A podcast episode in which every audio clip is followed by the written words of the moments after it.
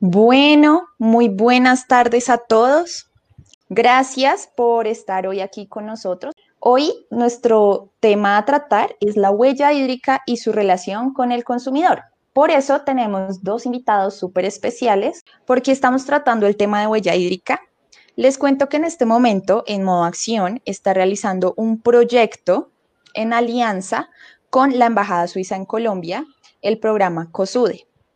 Nosotros hemos estado trabajando ya hace varios meses en el tema de huella hídrica y lo que buscamos es que las personas conozcan sobre el tema, sepan qué es, de dónde viene, para qué sirve y cuáles son las acciones que pueden tomar desde su poder de consumidores para contribuir a la protección del recurso hídrico. Para eso tenemos un invitado muy especial, él es Diego Arevalo Uribe, él es ingeniero civil de la Universidad de los Andes, tiene estudios de posgrado en hidrología e hidráulica en España.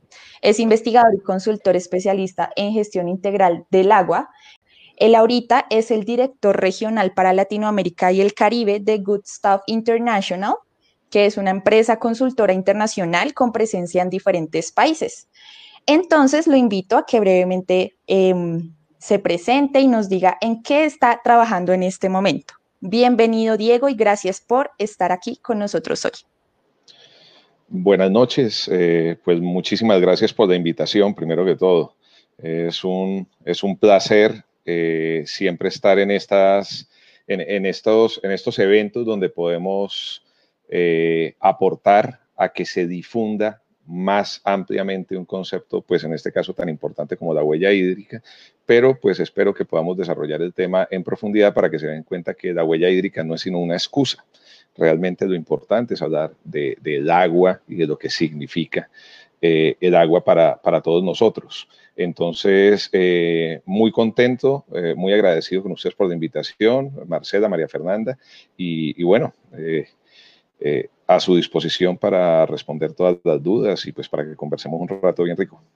Genial. Bueno, y también les quiero presentar a María Fernanda Ruge. Mafe, por favor, preséntate y dinos.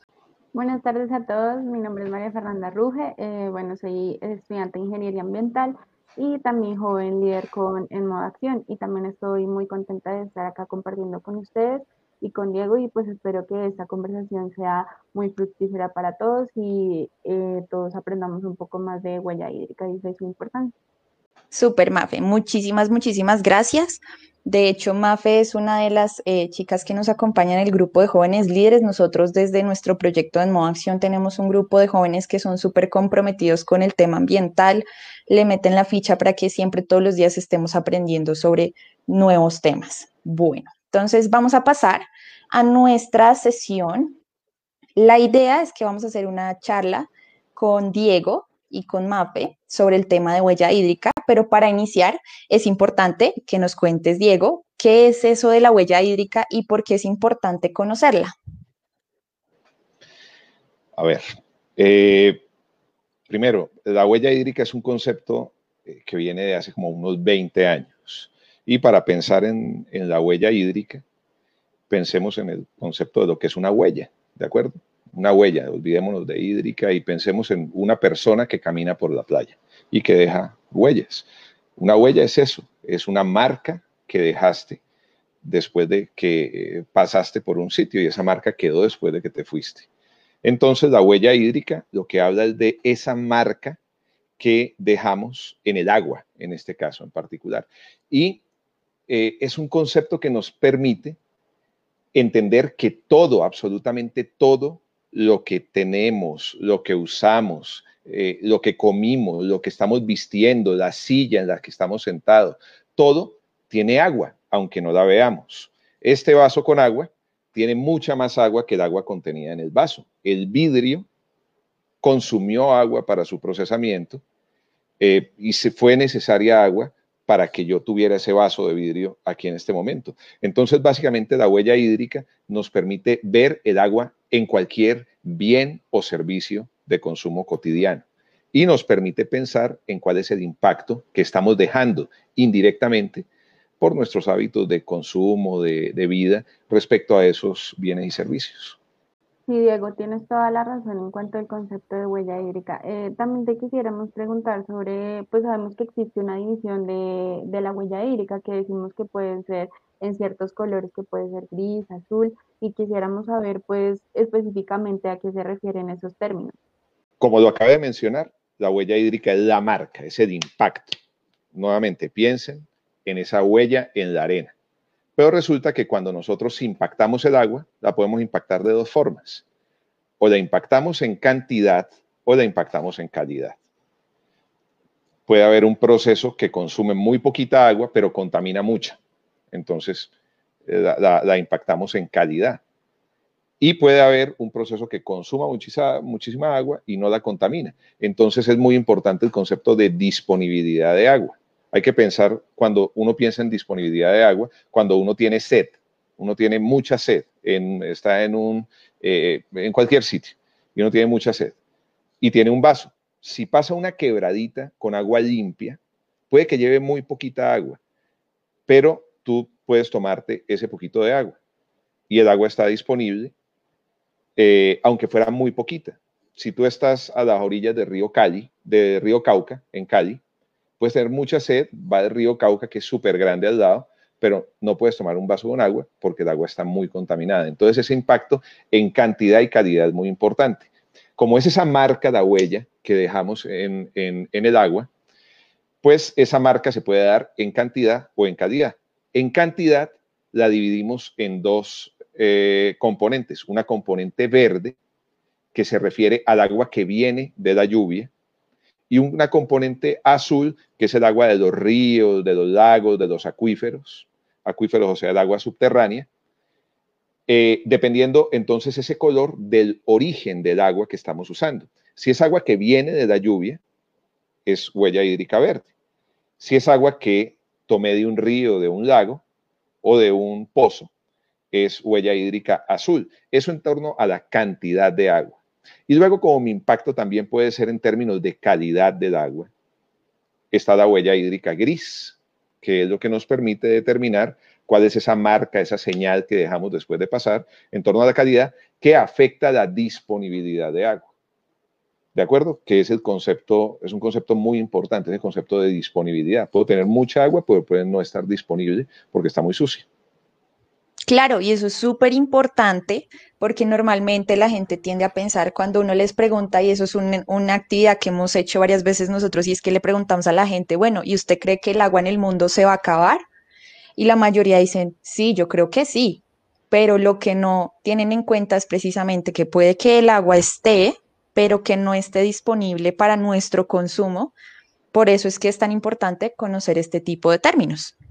Entonces, eso me da paso para la siguiente pregunta y es, ¿cómo se relaciona nuestro estilo de vida con esa clasificación? Tú nos decías que, por ejemplo, en el agua gris estamos hablando de esa huella después de que utilizamos el agua que dejamos, eh, por ejemplo, con los contaminantes que depositamos o, bueno, los diferentes... Em, orígenes de la contaminación hídrica, ¿eso cómo se puede relacionar con nuestro estilo de vida? Pues ante todo, digamos, hay dos niveles diferentes de, conocimiento en el tema de huella hídrica. La huella hídrica en sí, como concepto, es un concepto muy poderoso desde el punto de vista de comunicación y ha sido ampliamente utilizado y ampliamente difundido en un nivel básico de conocimiento, al, 95%, por decirlo menos, es, eh, para el 95% de las personas no es muy importante conocer el detalle técnico, científico de lo que significa la huella hídrica. Pero para ellos es interesante saber que los productos tienen agua y llamar la atención de que los productos tienen agua. Cualquier cosa tiene agua. Entonces llamar la atención de que algo tan familiar y tan cotidiano para cualquiera de nosotros como una taza de café, una tacita de café que puede tener, no sé, 100 mililitros, en realidad tiene 140 litros de agua detrás, aproximadamente, ¿no? Es un valor aproximado. Eh, digamos, aquí no son valores exactos, sino son órdenes de magnitud de lo que estoy hablando. Pero estoy diciendo que una tacita de café, para que yo me la esté tomando, pues fueron requeridos a lo largo de la cadena de valor, de la cadena de producción, más de 100 litros de agua para que me coma un kilo de carne fueron necesarios más de 15 mil litros de agua. Entonces, para la mayoría de la gente, para gente que se pone una camisa de algodón, un jean, que se sienta en una silla de cuero, que le va a cambiar las llantas al carro para pensar en, en, el caucho que se necesitó para las llantas. Y para cualquier cosa, para la mayoría de la gente, para lo que es realmente útil, es para entender que cualquier cosa que hagamos en torno a los hábitos de consumo cotidianos y normales, los que tienen ustedes, los que tengo yo y los que tiene cualquiera de las personas que nos está viendo, todo tiene un impacto en el agua. Y para eso es, es importante a ese nivel básico de conocimiento que, como les digo, ha sido ampliamente difundido. Luego hay otro nivel, eh, pues que es eh, el nivel de los investigadores, ¿no? De los investigadores la gente que quiere profundizar en el tema, no solamente de la gestión del agua, sino de la gestión del territorio y de la gestión rural, ¿de acuerdo? Eh, la huella hídrica, pues posiblemente hablaremos un poquito sobre eso, tiene una incidencia enorme en todo el sector agrícola y pecuario. Por lo tanto, todo lo que tenga un origen en la agricultura, o sea, en el campo, es algo que tiene mucha incidencia en la huella hídrica. Y la huella hídrica se ha transformado, por lo menos en la aplicación que le hemos dado durante 10 años en Colombia, de la mano de socios muy importantes como la Embajada Suiza, el IDEAM, el Ministerio de Medio Ambiente, eh, el Centro de Ciencia y Tecnología de Antioquia, muchos otros socios, pues GSI, la empresa en la que yo trabajo, eh, hemos hecho muchas aplicaciones a lo largo de los últimos 10 años en Colombia y lo hemos transformado en una herramienta que nos ayuda a gestionar mejor el territorio y hacer que el territorio y la gestión del agua sea más sostenible. Digamos, ese nivel avanzado de, conocimiento en la huella hídrica, pues eh, a ese nivel eh, pues en ese nivel están interesados los técnicos, los estudiantes de ingeniería ambiental, eh, la gente, los agrónomos, la gente interesada pues en el campo y en el agua. Y eh, pues digamos, para ellos hay una incidencia pues diferente y tienen enormes oportunidades en torno a investigación en este tema. Totalmente de acuerdo, Diego. Por eso nosotros en Emo Acción siempre hemos querido tratar de concientizar a los demás, de averiguar sobre la procedencia de su producto y también de cuánta cantidad de agua fue requerida para cierto producto, porque así nos podemos volver consumidores más conscientes. Eh, anteriormente estábamos hablando de la disponibilidad de agua, Diego, y quisiera saber eh, Colombia cómo está en ese sentido y pues también que nos hagas una comparación con otros países. Pues mira, eh, yo creo que para hablar de Colombia posiblemente hay que arrancar por poner en contexto toda la región, la parte del mundo en la que estamos, ¿de acuerdo? Nosotros vivimos en, la, en, el, en, el, centro del continente del agua, ¿de acuerdo? Eh, Colombia es uno de los 10 países más ricos del mundo en recursos hídricos, según diferentes bases de datos, a veces está en el puesto 6, a veces está en el puesto 7, pero eh, claramente está dentro de los países más ricos del mundo en términos de agua, pero es una situación que compartimos con nuestros vecinos, porque nosotros estamos en el continente del agua, para que se hagan una idea. Eh, en Sudamérica, perdón, Latinoamérica, desde México hasta, hasta, hasta Argentina, es aproximadamente entre 12, 14% de la superficie eh, continental de la Tierra. Y tiene el 6% aproximadamente de la población mundial y en cambio tiene el 26% del agua dulce disponible. Entonces nosotros tenemos que conocer mucho de agua porque somos guardianes de un territorio que tiene muchísimos recursos hídricos y uno no puede cuidar lo que no conoce. Si ustedes analizan eh, en algún momento eh, gráficas eh, internacionales respecto no a huella hídrica, sino a huella ambiental, por ejemplo, como hay países que tienen superávit ambiental y hay países que tienen déficit ambiental. Los países que tienen déficit ambiental lo que hacen es que externalizan el impacto y se lo llevan a países que tienen superávit. Entonces, países, por ejemplo, en Europa, que donde sus recursos naturales no son suficientes para proveer todos los servicios y todos los recursos que demanda su población, pues tienen que venir a buscarlo a países eh, donde nos sobran los recursos, nos sobra la tierra, nos sobra el agua. Pero eso pues no, no, no va a ser para siempre. Y tenemos que ser eh, enormemente responsables y cuidadosos con el agua. Por eso es tan importante eh, hablar sobre estos temas en, ámbitos amplios, porque, le repito, somos los guardianes del agua. ahora, hablando de Colombia, Colombia es uno de los países más ricos de la región, además siendo uno de los más ricos del mundo, es uno de los más ricos de la región. Los hidrólogos utilizamos mucho un, eh, indicador que es el rendimiento hídrico. Es el número de litros por segundo por kilómetro cuadrado que puede producir eh, un territorio, una cuenca. Para llevar este, e, este concepto a un ámbito más eh, simple, piensen en una hectárea de frijol. Entonces uno sabe, oiga, pues esa hectárea de frijol me produce tantos kilos de frijol. Entonces una hectárea de frijol produce tantos kilos de frijol. Asimismo, el territorio, un kilómetro cuadrado de territorio es capaz de producir tanta agua. Porque pues eh, eh, el agua, digamos, está relacionada pues con, con el territorio y con todo el ciclo hidrológico. Colombia tiene aproximadamente un rendimiento hídrico de cerca de 60 litros por segundo por kilómetro cuadrado. Eso es el triple de la media de Latinoamérica y es seis veces la media del mundo, que es 20 y 10 respectivamente. Entonces, es un país extremadamente rico en agua, pero eh, Colombia tiene eh, ya pues cuando, entonces uno hasta este momento podría decir, pero este tipo, ¿por qué está hablando de huella hídrica? ¿Y por qué están hablando de huella hídrica? Estamos en un país rebosante en agua, pues ¿cuál es el problema? Pues ah, tenemos huella hídrica y ya está, y dejamos la huella que queramos. Resulta que no es así. Resulta que Colombia tiene mucha agua, pero vista de lejos. A ustedes les ha pasado y a todos nos ha pasado cuando vemos a una persona que decimos tiene buen lejos, ¿no?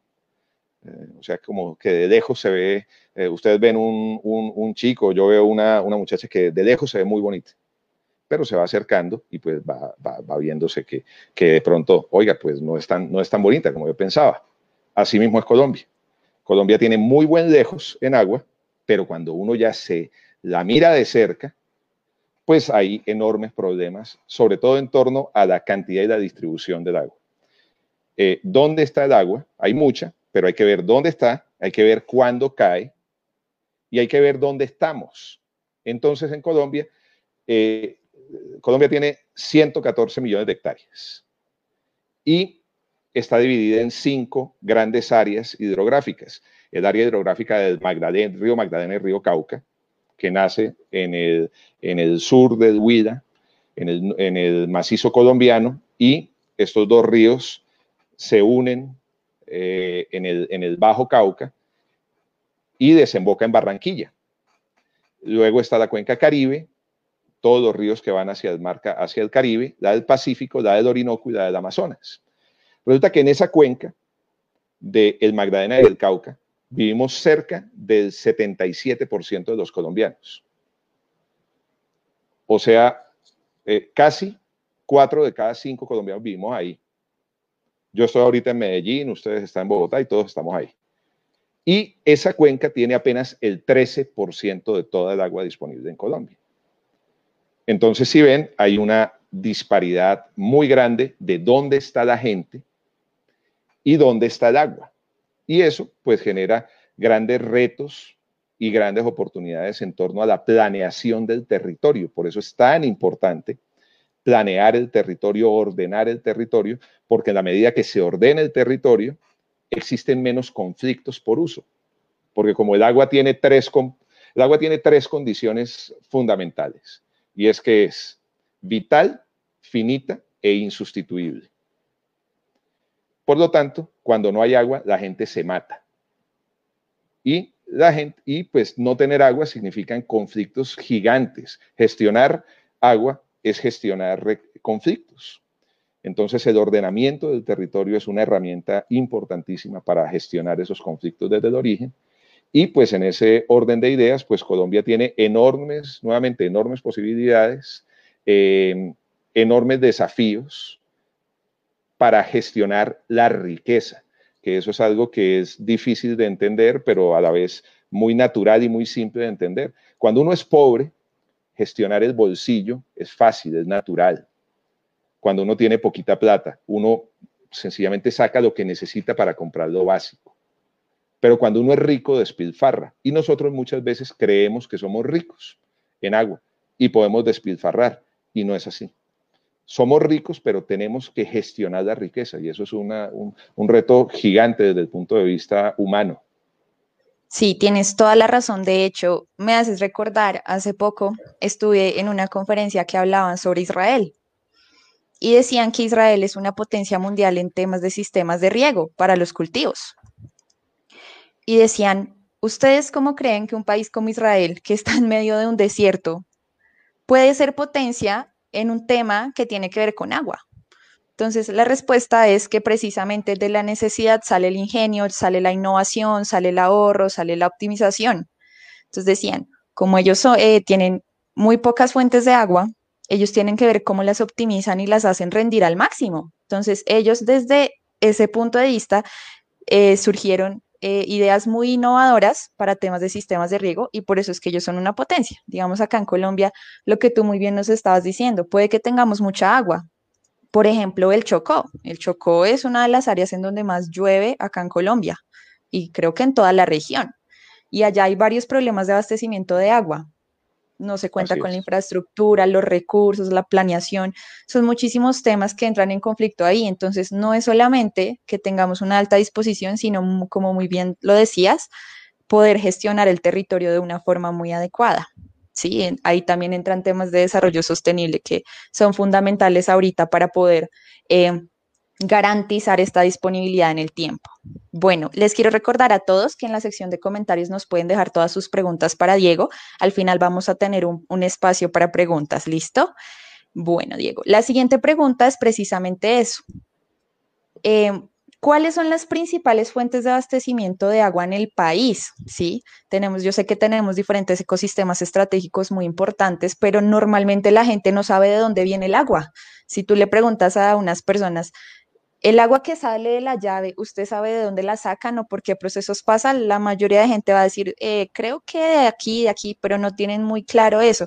Por eso es que es muy importante este tipo de temas para que las personas vean por todo el proceso que pasa y asimismo se genere la sensibilización eh, al respecto. Entonces, quiero que me hables un poquito de eso, de cuáles son las principales fuentes de abastecimiento de agua para nuestro país.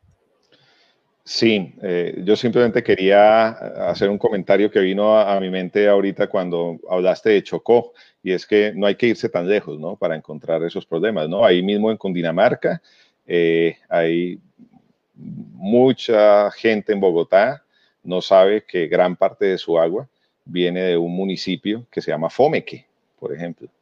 Eh, y, Fomeque tiene problemas de agua, pero resulta que gran parte del agua de Bogotá, viene del otro lado de la cordillera y pasa por un túnel trasandino, que es el único túnel trasandino que, hay, que hay en Colombia, que es el trasvase del embalse de Chuza.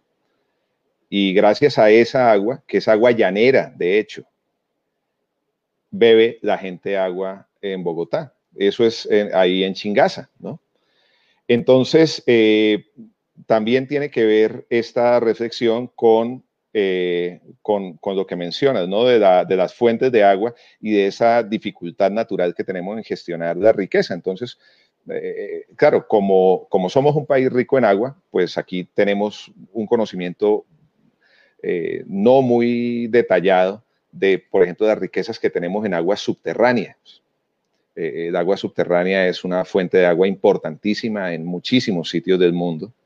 Aquí en Colombia, no es una fuente tan importante porque sencillamente no hemos tenido la necesidad nunca de levantar el tapete, porque las cosas estaban encima del tapete. Ya está. Eh, hay países donde no tienen ni una ni la otra y tienen, no tienen más remedio que desalar el agua. ¿no? En el sur de España tienen que construir desaladoras porque eh, no, hay otro remedio, no hay otra fuente, pero aquí tenemos muchísimas fuentes. Pero cuando hablas de fuentes y hablas de, de la génesis del agua, y de lo importante que es entender de dónde viene el agua y eso no es importante para un técnico, es importante para todo el mundo. Yo tengo hijos chiquitos y a mi hijo desde los seis años le digo, oiga, el agua viene de los páramos, por eso son importantes los páramos, Por eso es importante el bosque en la parte alta de la montaña, porque eso tiene que estar metido en lo más profundo del inconsciente de todas las personas, porque estamos hablando de la vida, nuevamente. Estamos hablando del de, el servicio ecosistémico básico, fundamental, insustituible eh, para la vida. Entonces, en ese sentido, pues Colombia tiene una enorme riqueza. Colombia, eh, pues ustedes posiblemente muchas veces lo han escuchado, Colombia tiene cerca del 50% del área de páramos andinos que tiene el mundo entero.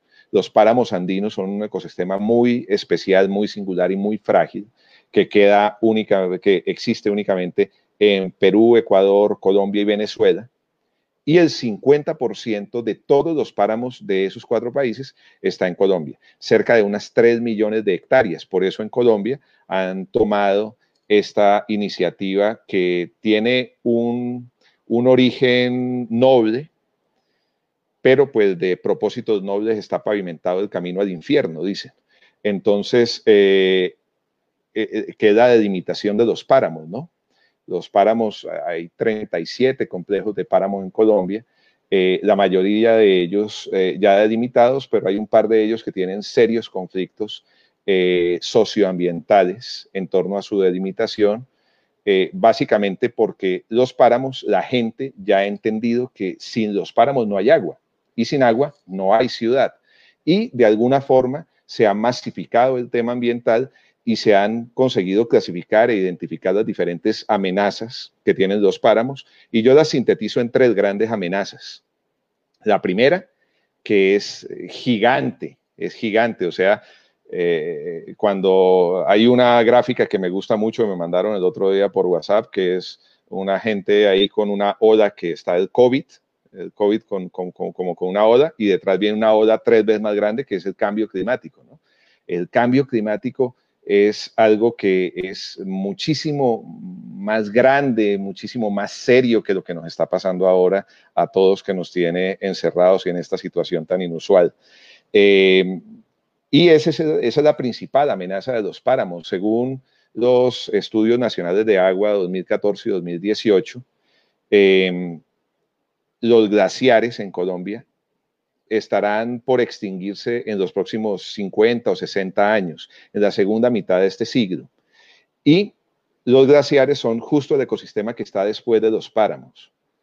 Eso significa que por el cambio climático nosotros pues vamos a tener la suerte y el infortunio de estar en primera fila para decirles adiós a los páramos, a los, a los glaciares. Eh, ese es un proceso que probablemente sea irreversible y es un proceso que pues vamos a tener que, presenciar. Pero lo grave de la desaparición de los glaciares es que debajo están los páramos y como las montañas básicamente por geometría básica pues responden a una lógica de cono, a medida que se va calentando la tierra, pues el ecosistema frío tiene que ir buscando espacio más arriba y a medida que va subiendo, pues se le va acabando el área hasta que se acaban. Entonces, esa amenaza es gigantesca. Y tenemos dos amenazas adicionales para los páramos, que es, por un lado, los, eh, proyectos eh, de gran escala industrial que se presentan en los páramos y en particular hablo de los proyectos de mega minería mecanizada de alta montaña. En particular, pues en el páramo de Santurbán hay una iniciativa que suena mucho en los medios y que genera eh, muchísimo rechazo en la población de Bucaramanga y de Cúcuta, sexta y séptima ciudad más poblada de Colombia en su orden, eh, porque realmente ven amenazada su fuente de agua, la única fuente de agua que tiene, y todo eh, por oro. Y realmente no tiene ninguna justificación de ningún punto de vista, pero sobre todo tiene un enorme problema ético y moral. Eh, que es el, fundamento de todo. Y la tercera eh, amenaza que tienen los páramos son pues las, eh, las actividades agrícolas y pecuarias sin prácticas adecuadas en, en, la zona, que es lo que llamamos proyectos de alto impacto pero baja escala. Y esos están básicamente relacionados con comunidades campesinas Entonces, de hecho, pues muchos proyectos en los que, algunos de ellos, eh, en los que hemos tenido oportunidad de participar, pero hay muchísimos proyectos en Colombia que buscan conservar los páramos y conservarlos con las comunidades, que es el camino que tenemos, entendiendo que los páramos son la fuente de agua principal de más del 70% de los colombianos. Entonces, realmente ahí tenemos un tesoro que tenemos que cuidar eh, y, no lo podemos cuidar si no lo reconocemos y no entendemos qué significa. Por eso esa génesis del agua, ese entender de dónde viene el agua es tan importante. Totalmente de acuerdo, de acuerdo Diego. Es súper esencial que todos nosotros seamos o no ingenieros ambientales o relacionados con, este, con estas ciencias ambientales, tengamos un conocimiento de dónde proviene el agua. Porque como tú dices, también tenemos que averiguar qué acciones podemos tomar para la conservación de estos páramos que son estos ecosistemas tan importantes y tan esenciales. Entonces también en modo acción los invita a investigar también por su cuenta de dónde viene el agua que ustedes consumen y qué acciones pueden tomar para conservarla. Hablando de eso también, Diego, queríamos saber qué sectores en Colombia específicamente consumen agua en grandes cantidades y pues por qué se da esto, porque esto también está muy ligado a parámetros del consumidor. Yo que, querría hacer la siguiente reflexión y voy a la parte inicial cuando empezamos a hablar de la huella hídrica. Y es que muchas veces caemos en, la, trampa, nos pone la zancadilla del castellano y es que hablamos de, bueno, dígame, ¿qué sector es el que más consume? Y no hablamos de qué sector es el que más impacta, que son dos cosas diferentes, porque yo puedo impactar en calidad y genero un impacto gigante no solo el consumo es importante, es el impacto en general. Entonces, si hablamos de consumo, no solamente en Colombia, sino en el mundo entero, el sector que más consume agua es el sector agropecuario.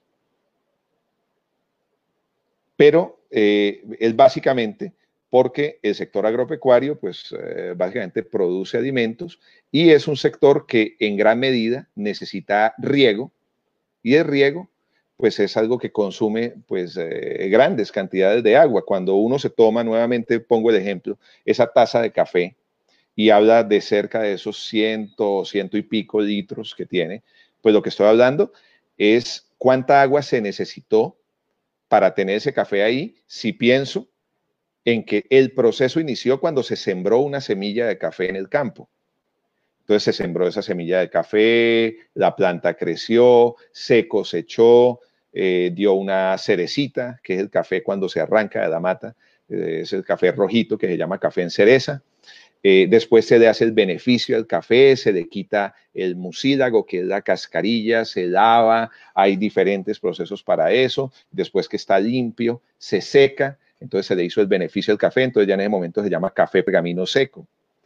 Y posteriormente, pues se muede, se transporta, se empaca, etc. Entonces, en todo ese proceso, pues hay consumos de agua.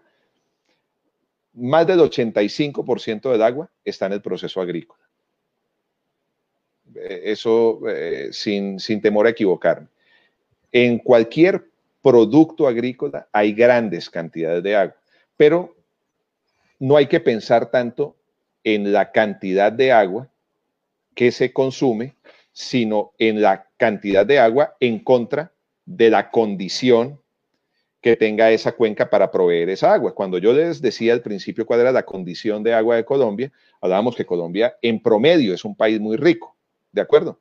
Pero ese promedio significa, por ejemplo, nosotros tres, en promedio tenemos el pelo largo, pero yo no tengo pelo.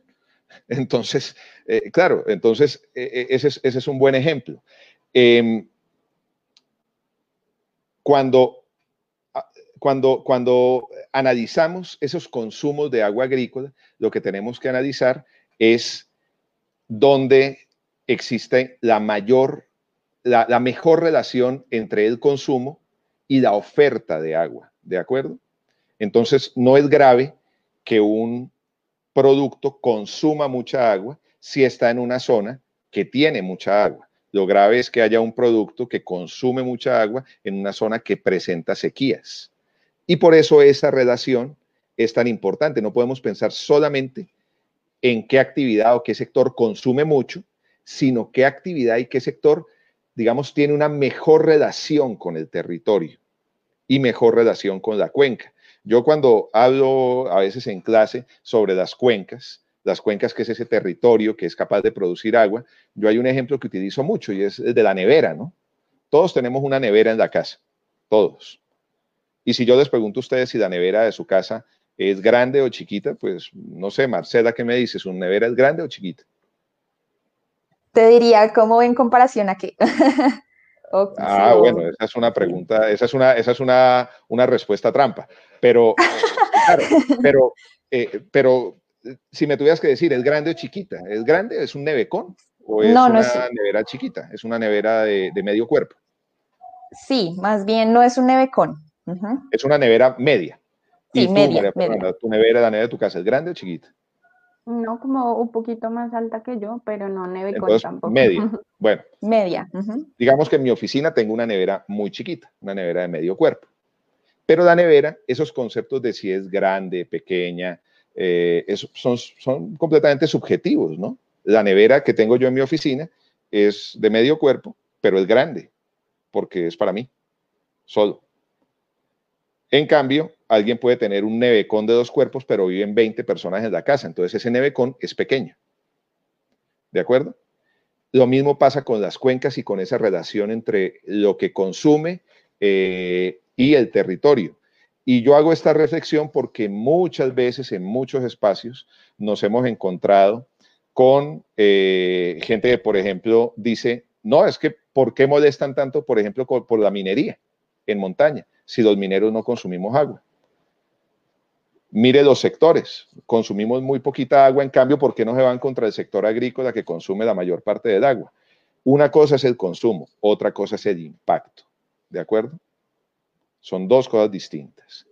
Sí, eso es muy importante. El propósito de, los sectores. Entonces, eh, tratando de volver a la pregunta y respondiendo brevemente, el, e, el, sector que más consume agua, que mayor consumo de agua tiene, es el sector agrícola, que eso es absolutamente normal, no así el que más impacto genera. ¿De acuerdo?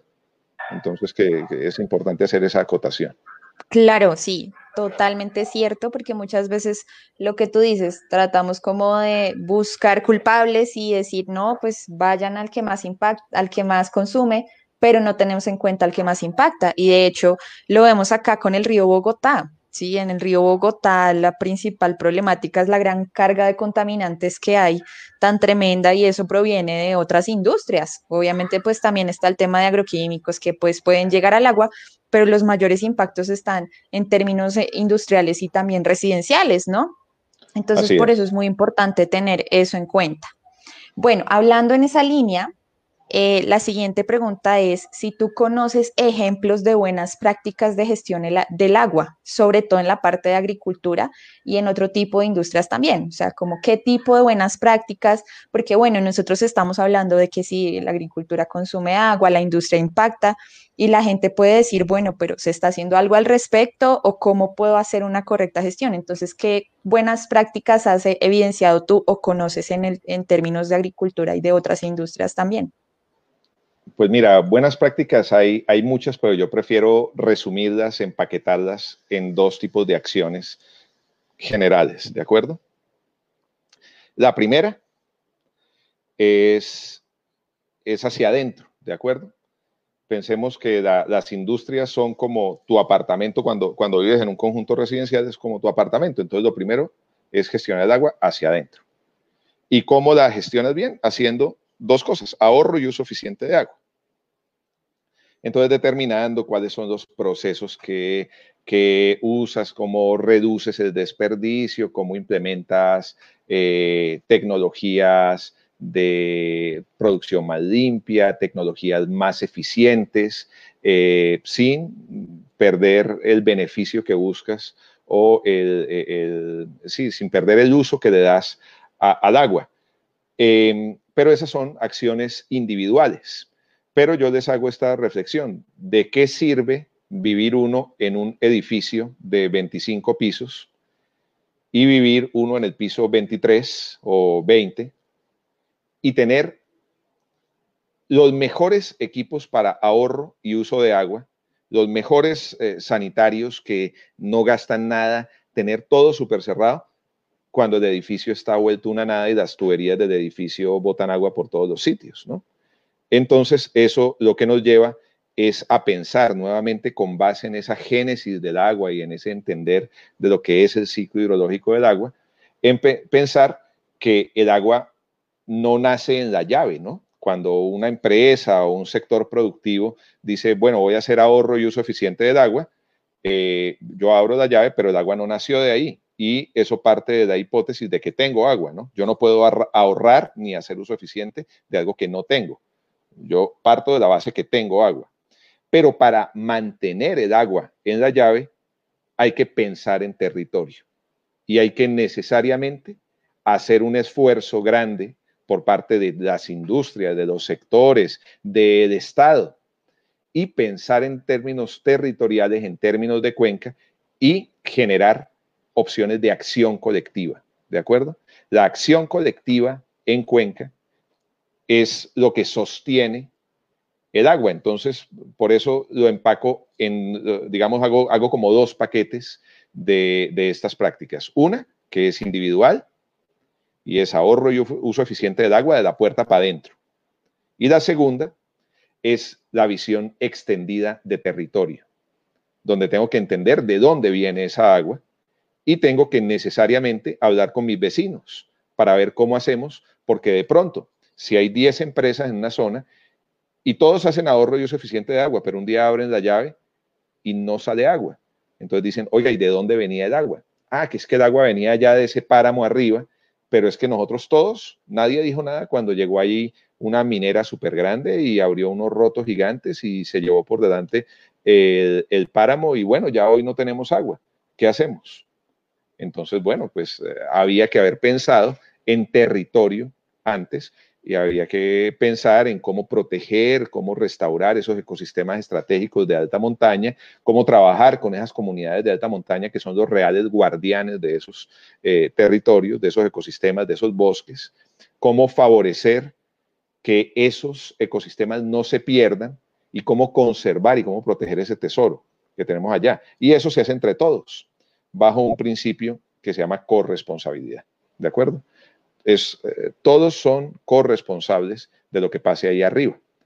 No estoy diciendo que nadie sea culpable de algo, todos somos corresponsables. ¿De acuerdo? Sí, Diego, y hablando de esa corresponsabilidad, me gustaría también que nos eh, comentaras cómo el consumidor contribuye a la huella hídrica o cómo es su papel en la huella hídrica. Mira, hace, hace muchos años se hizo un un estudio en el Reino Unido donde le hicieron, eh, fue uno de los primeros estudios de huella hídrica que se hizo, eh, yo creo que por ahí, yo le calculo que fue como en 2008 o algo así, hace más de 10 años. Eh, y fue un estudio que hicieron muy detallado para los habitantes del Reino Unido, analizando sus hábitos de consumo, sus hábitos de vida. Entonces, pues le preguntaban las cosas. Entonces uno eh, le podían decir, bueno, ¿y dónde, dónde cree usted que está su huella hídrica? Y más de una persona dijo, pues en la ducha. Hombre, yo me ducho 10 minutos, yo me ducho 15 minutos, yo soy muy exagerado duchándome. Entonces, bueno, eh, se, se, se, duchan un, un, rato largo, piensan que ahí está el gran consumo de agua o en que no cierro la, la llave cuando me lavo los dientes. Pero resulta que metieron todos esos factores y además metieron los factores de consumo y encontraron algo muy interesante. Y es que cerca de más del 95% de la huella hídrica de un habitante del Reino Unido está en el supermercado. Y está en sus decisiones de consumo.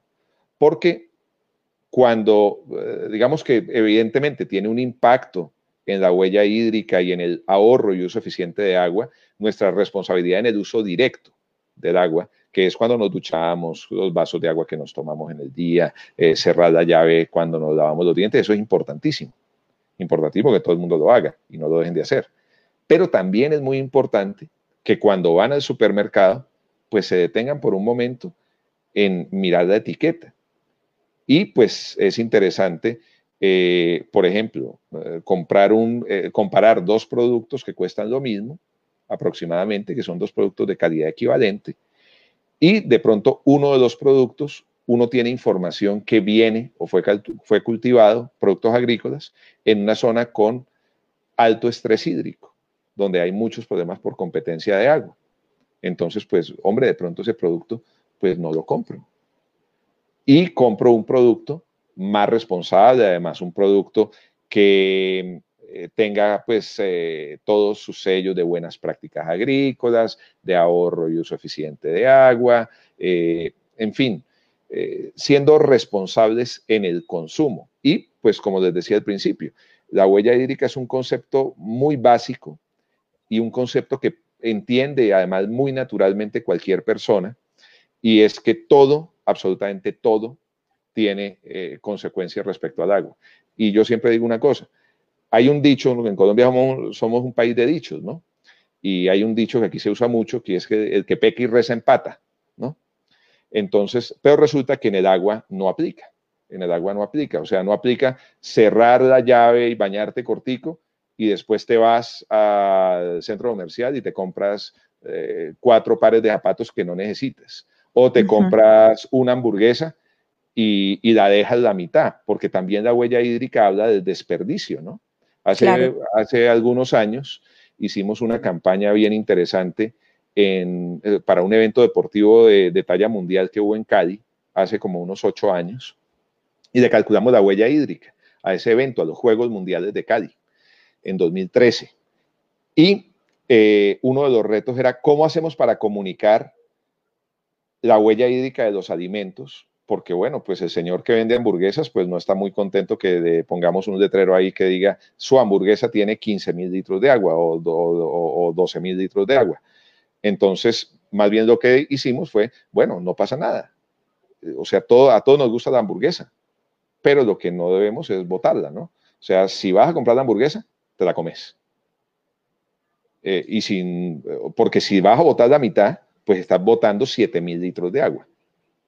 Sí, es muy cierto. eso es fundamental y de hecho eso es como lo que nosotros más estamos recalcando en nuestra campaña y es que el hecho de cerrar la llave cuando se, se lava los dientes o ahorrar agua mientras te duchas, etcétera, no, ahí no para la responsabilidad con el tema del agua, sí, que hay muchos eh, otros productos y servicios en los que uno como consumidor también está aportando esa huella hídrica. Entonces me parece súper importantísimo lo que acabas de decir porque mucha gente piensa lo que tú estás diciendo, que con cerrar la llave ya está, pero no ven que detrás de todo proceso productivo hay agua. Entonces, en esta línea, y ya para terminar y seguir con las preguntas del público, te tengo dos, dos preguntas finales. La primera es, ¿qué consejos le darías tú a un consumidor para que se vuelva responsable con sus compras y pueda ayudar a cuidar el agua de una u otra forma? Pues mira, yo creo que, digamos, más, más que consejos eh, puntuales, que puede ser, oiga, lo que acabo de mencionar, mire la etiqueta, eh, comprar local, significa que es un producto que no tuvo un transporte tan largo, no tuvo una cadena de suministro tan larga. Además, tiene que ver con la sostenibilidad territorial y, social de la zona donde vivimos. Entonces, comprar local es una buena práctica, pero sobre todo consumir responsable. Consuma responsablemente. Nadie está diciendo no consuma. Esto ha sido un debate muy extenso, ¿no? Porque eh, yo llevo muchos años trabajando en esto. Eh, eh, hace, hace, hace, hace muchos años, hace como 10 años, hicimos la primera investigación en esto y aquí uno mata un perro y le llaman mataperro siempre. Entonces yo hice un estudio de huella hídrica y me, yo quedé huellólogo para siempre. Entonces, resulta que eh, a lo largo de todo este tiempo hemos tenido mucho contacto con las empresas, con el sector productivo, con, eh, con la industria. Y siempre, en principio, tienen una reacción, em, eh, digamos, de, de, defensa frente al concepto de huella hídrica porque siempre sienten que es un concepto que va a mandar un mensaje al consumidor relativo a que consuman menos y se les ha explicado a ellos eh, y finalmente lo han entendido que no es que consuman menos, es que consuman responsablemente y consumir responsablemente es bueno para todos. es bueno para todos. Seguro que al vendedor de zapatos le interesa más vender zapatos por más años que vender más zapatos hoy. Entonces, e, es un tema de sostenibilidad, es un tema de entender el tema con perspectiva. Entonces, lo primero es eh, consuma responsable. Lo segundo, preocupémonos por entender la génesis del agua y la historia de las cosas. Las cosas tienen historia, todo tiene una historia. Y entender la historia de las cosas es entender el camino que tuvieron que pasar para llegar acá. Cuando yo compro algo muy barato, normalmente no es que hace algo sea muy barato, es que alguien pagó el precio que yo no estoy pagando. alguien le dejaron de pagar algo porque yo tuviera un descuento mayor. Entonces, conocer y preguntarse y ser inquieto sobre la historia de las cosas es algo muy importante para todo. Y por último, entender que la responsabilidad del agua no llega solamente hasta tu puerta, hay que entender el agua como territorio y hay que entender que el agua que tomas, el agua que sale de la llave, el agua con la que te duchas por las mañanas, es agua que viene de un páramo y que en esa montaña realmente, aunque la veas muy lejos y aunque nunca hayas ido, en esa montaña está la fuente, está el tesoro. El tesoro no es el oro, el tesoro es el agua. Eso lo tenemos que entender. Eh, básicamente con esos tres eh, mensajitos me, me quedo.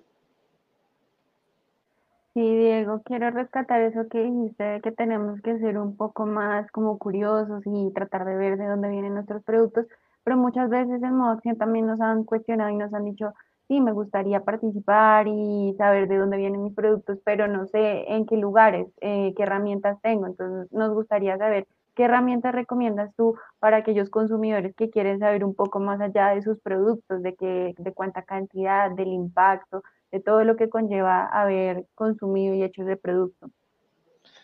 Sí, vean, eh, este tema de huella hídrica, como les digo, es un tema que, digamos, tiene eh, una difusión muy amplia en los últimos 10 años. Lleva como unos 20 años trabajándose, pero en los últimos 10 años se, lleva se ha tenido una difusión muy amplia.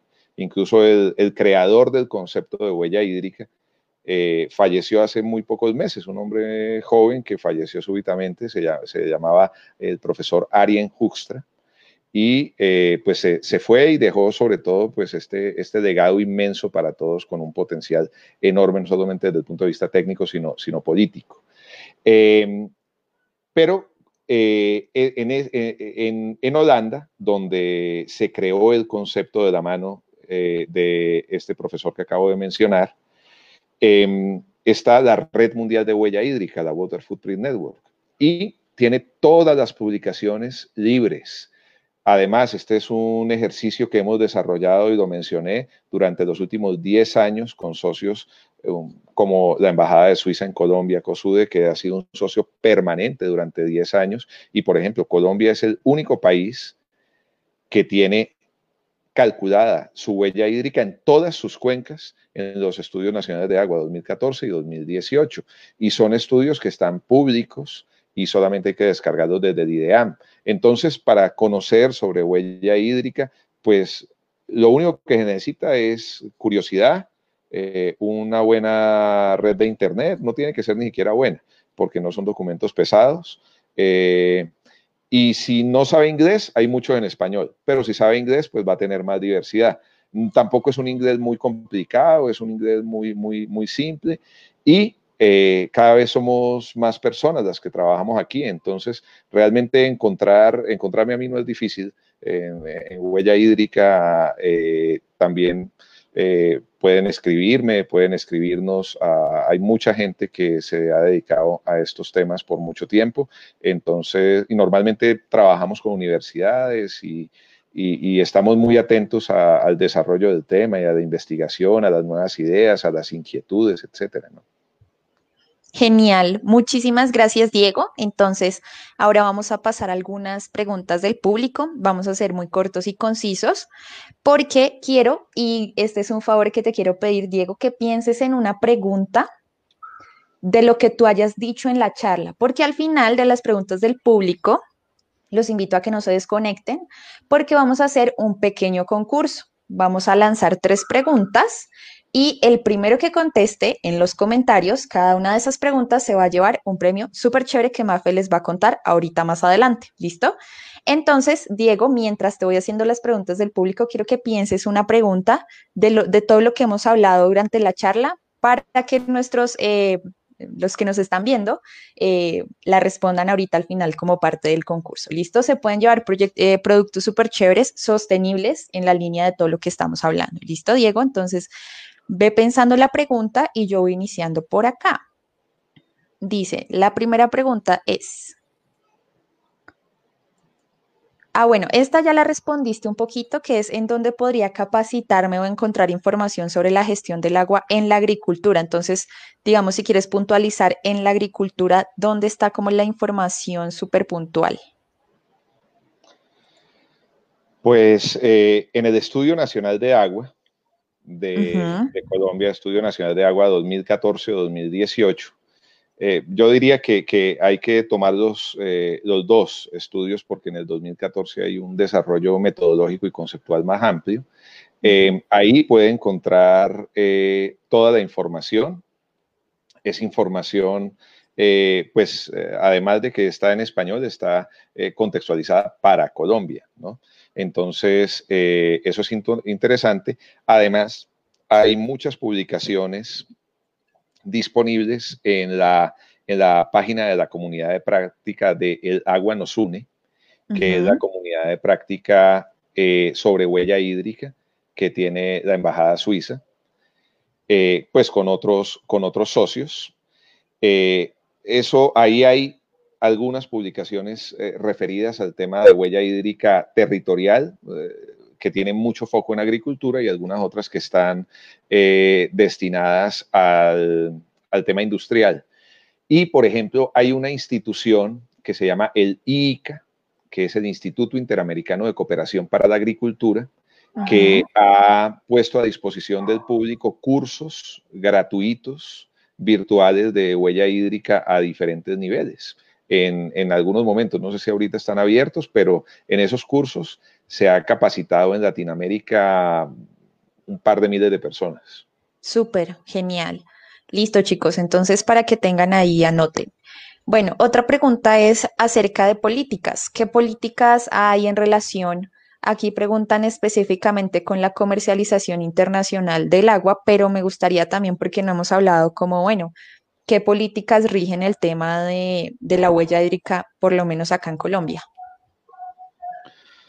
Aquí no hay, no, no, existe una, una, política que esté, eh, digamos, dirigida a la huella hídrica, eh, como que sea un mandato para las empresas que tienen que tener tal o cual huella hídrica para sus productos.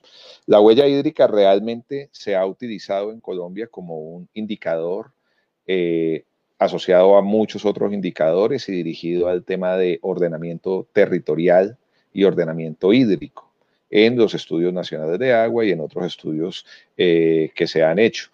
Eh, digamos que hay en el mundo una, una norma ISO, que es la norma, eh, ahorita se me va el número, pero es la, la, ISO de la huella del agua, que es una ISO que se aplica sobre todo en empresas eh, dirigida a la, huella de producto, pero no, nuevamente, no está eh, condicionada por, un, por una norma o por, o por una ley.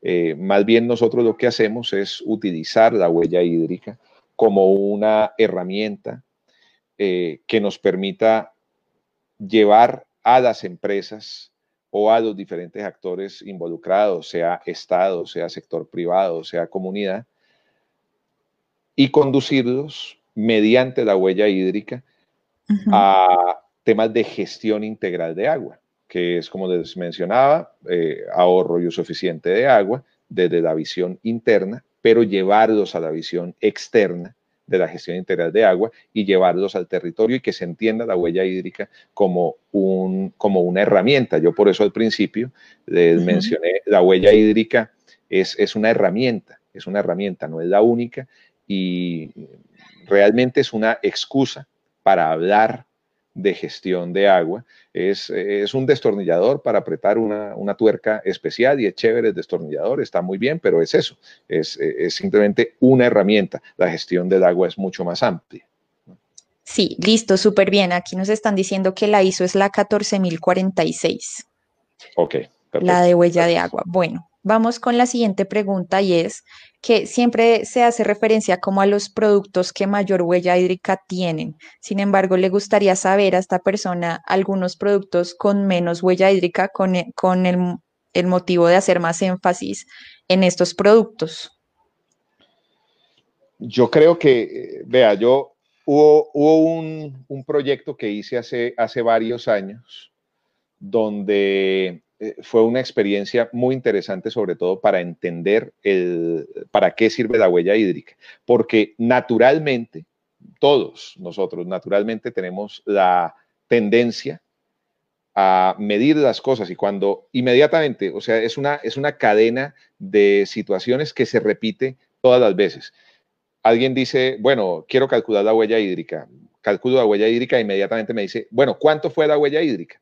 Yo le digo, no sé, 20 mil litros por kilo. Entonces dice, ah, bueno, listo, pero eso es mucho o poquito. Entonces, eh, pero sobre todo porque se quiere comparar con otra cosa. Y pretendemos normalmente decir que más huella hídrica es peor, haciendo la relación de la huella hídrica como si fuera una huella de carbono. Y eso es equivocado, es erróneo y lo hemos demostrado con, con, hechos, ¿de acuerdo? Cuando hablas de huella de carbono, son las emisiones de gases de efecto invernadero que se generan por un proceso productivo. Entonces, más huella de carbono, pues es mejor, es peor que menos huella de carbono. Luego, si yo tengo dos productos de equivalente precio, equivalente eh, calidad y que quiero ambos, pues si tengo conciencia ambiental, normalmente elegiría el que tiene menor huella de carbono porque ha generado una menor contribución al cambio climático. ¿De acuerdo? Elijo el que tiene la huella más chiquita. Pero en la huella hídrica no se puede hacer esa relación directa. Por eso la huella hídrica es tan difícil de llevar a una etiqueta. Eh, ¿Por qué? Porque están los dos componentes. Yo hace años, como les digo, eh, hice un trabajo para unas compañías de bebidas en dos países diferentes, en Perú y en Colombia, la misma compañía. E hice el análisis para bebidas equivalentes producidas en Lima y producidas en Bogotá. Y resulta que la huella hídrica del producto que se, que se producía en Perú era más chiquita la suma de las tres huellas hídricas, ¿no? La gris más la azul más la verde. Si las sumabas todas, daba por decir algo mil. Y cogía la de Colombia y la sumabas las tres y daba 1200. Entonces podrías decir, la de Perú es mejor porque tiene una huella hídrica más chiquita. Pero cuando analizabas los componentes de la huella hídrica, te dabas cuenta que la de Perú contaminaba muchísima agua y el impacto era mucho peor desde el punto de vista ambiental que la de Colombia, que lo que hacía era consumir mucha agua lluvia. y no tenía mayor impacto. Entonces, el análisis inmediato de producto con más huella hídrica, peor, producto con menos huella hídrica, mejor, no es equivalente. Por eso, cuando trabajamos en este tema de huella hídrica y cuando la gente insiste en que, oiga, le quiero poner una etiqueta a mi producto, finalmente a donde lo conducimos es a decirle, realmente no es, no es, muy, no es muy conveniente eso de volverle una etiqueta a un número, sino mejor por medio de la huella hídrica tome decisiones empresariales inteligentes. Vamos al páramo, el páramo, vamos a reforestar unas hectáreas de un ecosistema eh, altoandino eh, que está degradado. Eso va a generar eh, una mejor respuesta de la cuenca y la huella hídrica le sirvió para tomar buenas decisiones en torno a eso y después comunique, ¿no? Comunique que hizo la reforestación, que trabajó con tal o cual comunidad, etcétera, y que mejoró la condición de sostenibilidad hídrica de la, de la cuenca. Pero eh, ese es un tema pues que de pronto ahorita es un espacio muy, muy, muy pequeño para desarrollarlo en, en forma, pero, pero básicamente no se puede hacer ese análisis directo con la huella hídrica. Y eso es una complejidad y, pues a mi modo de ver, una enorme fortaleza que tiene la huella hídrica. Claro, y es súper importante y, es muy acertado porque em, uno tiende, uno tiende a decir, bueno, entonces, ¿qué hago? Y es muy importante analizar a fondo las cosas, ¿sí? Otra cosa que, que dices y que rescato mucho es la parte de comunicar, ¿sí? Porque muchas veces los productos más responsables con el ambiente tienen, tienden a ser más costosos, por ejemplo. No todos, pero algunos. Entonces la gente dice, no, yo no compro porque pues, no, lo más barato siempre. Pero si una persona en serio se pone a hacer el proceso de mirar, mire, es que este producto fue producido gracias a eh, diferentes prácticas sostenibles, reforestó el páramo, em, y uno le explica a la gente todo lo que hay detrás, como la importancia de cuidar y lo que los otros productos están haciendo de manera negativa con la contaminación, muchísimas personas accederían a, informarse al menos de, esas mejores prácticas y poder tener decisiones más informadas sobre el consumo. Entonces, por eso es muy importante siempre la parte de investigue, sea curioso, lea, busque y sobre todo em, es muy importante que no se quede solamente la información, sino que eso le haga a usted cambiar los comportamientos que está teniendo y que no son tan amigables con el ambiente. Bueno, Diego, tenemos una última pregunta y es que si hay estudios de huella hídrica en humedales. Ok. Em, la huella hídrica es, como les dije al principio, es la huella, o sea, el impacto que dejo sobre un, eh, en este caso, sobre un cuerpo de agua. Eh, en este caso, más bien, la, o sea, el humedal en sí, un humedal per se no genera huella hídrica, igual que un bosque natural en la mitad del Amazonas no tiene huella hídrica. Se genera huella hídrica en la medida en que el agua de la humedad o de la madera de ese bosque sea utilizada y sea utilizada pues eh, con un propósito humano, pues eh, haya un uso antrópico, ¿de acuerdo? Entonces, lo que quiero decir es que la huella no se genera si no hay impacto humano. En este caso, sería más bien la pregunta si hay estudios de huella hídrica que involucren humedales, entendería. Eh, y en ese, en ese sentido, eh, no, pues no, no que yo conozca, eh, seguro que los hay, pero básicamente los estudios que hemos hecho aquí, pues involucran humedales, pero porque son estudios a, muy gran escala, o sea, son estudios a nivel país, a nivel cuencas muy grandes. digamos, habría que, habría que precisar un poquito más la huella hídrica de qué en relación a la humedad. ¿De acuerdo? No, no, es, no es como muy clara la pregunta. Ok, ok. Finalmente queremos hacerles como una invitación y es de que finalmente los consumidores somos los que hacemos que las empresas tomen ciertas medidas o adopten ciertas prácticas para poder satisfacer la necesidad del consumidor. Entonces, si nosotros como consumidores les mostramos que estamos comprometidos con el ambiente, comprometidos con que ellos adopten prácticas sostenibles, asimismo ellos también van a trabajar para ello. Entonces, queremos también que como consumidores ejerzamos ese poder que tenemos. Sí, muy importante, muy, muy importante lo que dice Mafi. Entonces, todos súper empoderados. Bueno, Diego, te tengo una última pregunta y la pregunta es si hay una diferencia entre huella de agua y huella hídrica o es básicamente lo mismo, huella de agua y huella hídrica.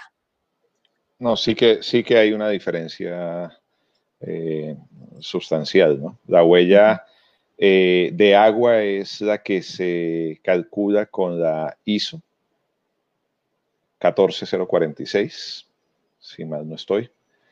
Y la huella hídrica es la que se desarrolla con la metodología que ha sido publicada y difundida por la Red Mundial de Huella Hídrica, la Water Footprint Network. Entonces, eh, eh, en algunos puntos tienen eh, partes comunes en la metodología, pero hay enfoques diferentes y los resultados no son comparables. Entonces sí son distintas. digamos lo que hemos aplicado a nivel eh, de instrumentos de política en Colombia ha sido la huella hídrica. Aquí en Colombia, otras, eh, hay empresas que han aplicado eh, la ISO, calculado su huella de agua. Pero eso es una sutil diferencia que hay en la traducción en cuanto se hizo todo este, un proceso muy largo de negociación de la ISO, porque justamente el enfoque es distinto.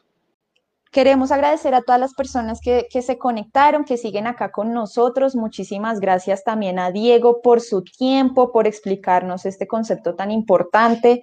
Em, todo lo que dijiste fue muy importante para nosotros. Muchísimas gracias por, por instruirnos en este tema que para nosotros es fundamental en la campaña que estamos haciendo.